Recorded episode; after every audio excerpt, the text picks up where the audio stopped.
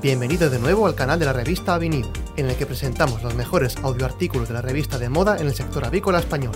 Únete a la mayor comunidad avícola del podcast.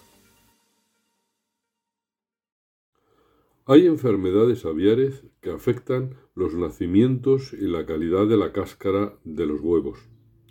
Este es el tema que hemos escogido, que ha sido redactado por Juan Carlos López, especialista en incubación. Cuando la bioseguridad falla, las aves se ven expuestas a agentes patógenos que comprometen su salud. En este artículo revisaremos las principales enfermedades que afectan el número de aves que nacen y la calidad de la cáscara de los huevos. Enfermedades virales, bronquitis infecciosa aviar. Enfermedad causada por un coronavirus, el cual tiene la capacidad de cambiar su secuencia de aminoácidos de la espícula en la superficie, generando numerosas cepas y o variantes que pueden diferir una de la otra en su patogenicidad. Thor y colaboradores 2011. El virus inicialmente entra por vías respiratorias superiores, donde ocurre la infección inicial, y luego se disemina sistemáticamente replicando en células epiteliales de varios órganos, entre ellos el tracto reproductivo de las ponedoras. BIT y colaboradores 2019. Consecuencias de la bronquitis infecciosa. Caída en producción de huevos. En ponedoras, la bronquitis infecciosa causa una caída en producción usualmente del 5% al 10%, pero en algunos casos, dependiendo de la cepa y de la edad de la infección, de hasta el 70%. Yadwood y DeWitt en 2013. Algunas aves dejan de producir huevos durante 3 a 4 días y otras hasta por más de 70 días. La explicación del por qué se para la producción de huevos no está totalmente clara. Cook y, y colaboradores 2012.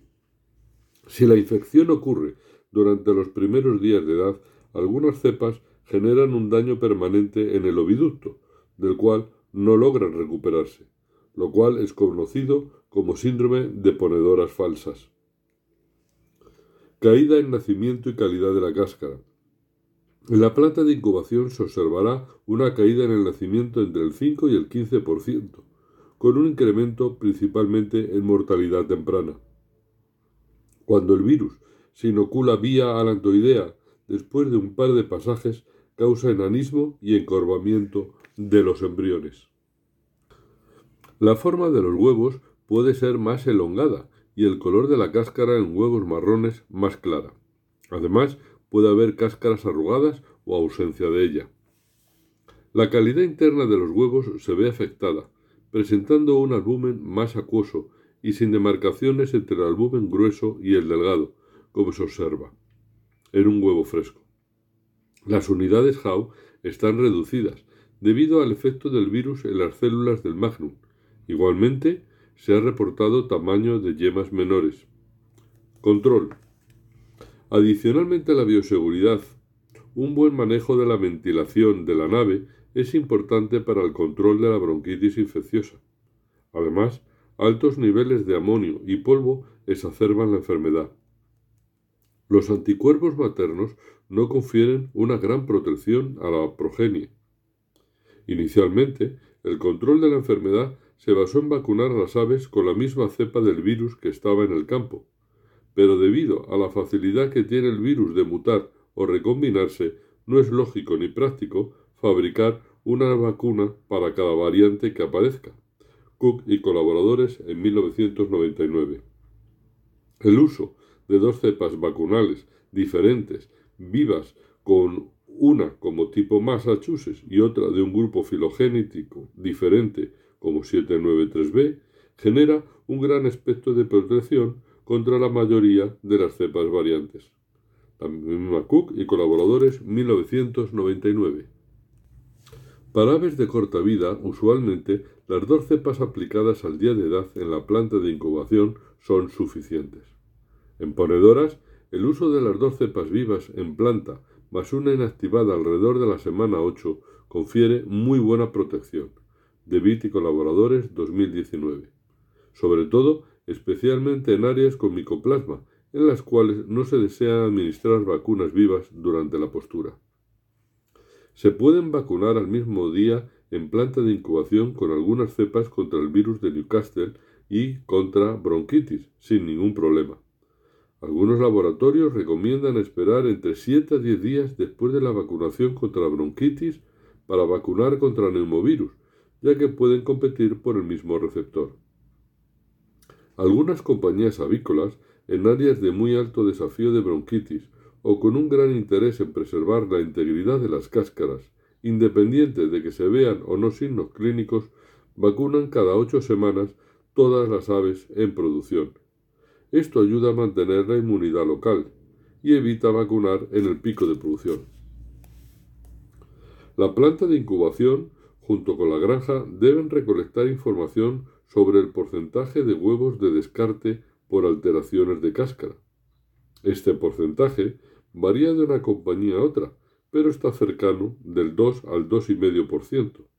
Porcentajes mayores deben de ser investigados para descartar problemas de bronquitis infecciosa o nutricionales. Síndrome de caída de puesta. Enfermedad causada por un virus del género Atadenovirus. Fue descrita en gallinas ponedoras por primera vez en 1976. EDS 76 también se la denomina. El virus aglutina fuertemente glóbulos rojos de pollo, siendo una de sus maneras de diagnóstico. Se transmite verticalmente por el huevo y horizontalmente por vía oral. Las aves silvestres pueden ser fuente de contaminación. Todas las razas se pueden infectar, pero se ha reportado que son más susceptibles las reproductoras pesadas y las aves de huevo marrón. Las gallinas afectadas generalmente no muestran signos clínicos. El virus se replica en la mucosa nasal y posteriormente en los órganos linfáticos, principalmente timo y bazo. Por vía sanguínea llega al infundíbulo y entre 7 a 20 días posinfección ya se encuentra en la glándula formadora de la cáscara. La replicación viral genera un proceso inflamatorio, el cual afecta a la formación de la cáscara. Consecuencias del síndrome de caída de puesta. Se presenta una caída de puesta entre el 10 y el 40% y puede durar de 4 a 10 semanas. McFerran y Smith en el año 2000.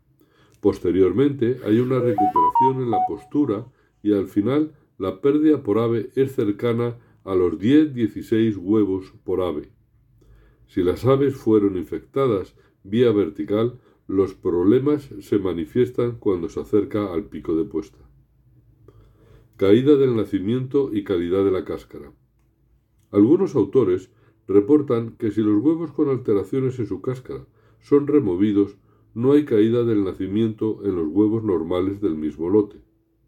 En la práctica, debido a la gran escasez que se presenta en granjas, llegan a la planta de incubación muchos huevos no ideales para incubar, por lo cual se reporta un nacimiento menor y mayor número de aves de descarte.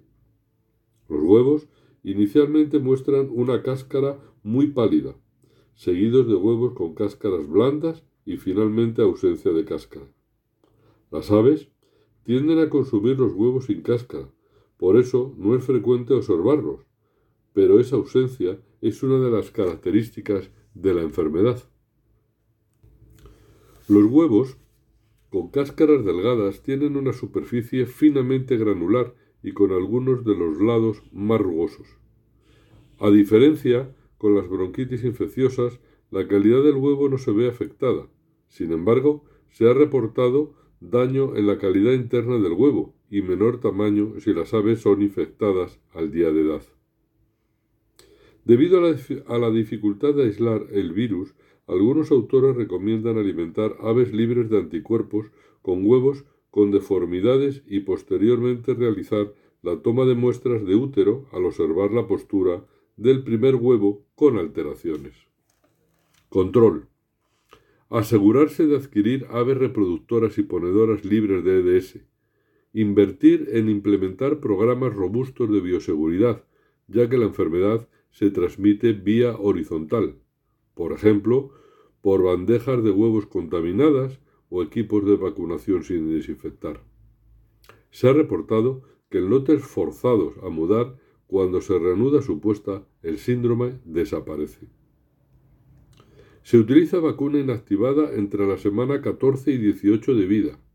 A los 7 días posteriores a la vacunación se detectan títulos de inhibición de la hemoaglutinación, los cuales logran sus máximos niveles entre la semana 2 y 5. La duración de la inmunidad de la vacuna dura por lo menos un año. La vacunación durante la postura debe de ser cuidadosamente considerada, debido al estrés que genera inyectar a las aves. Las aves, correctamente inmunizadas, no excretan el virus. Sin embargo, las aves que no fueron bien vacunadas o presentan títulos de inhibición de hemoglutinación bajos, excretarán el virus al momento de infectarse. Descarga el artículo completo en avinews.com y mantente actualizado con las últimas noticias del sector. ¡Hasta pronto, Agricaster!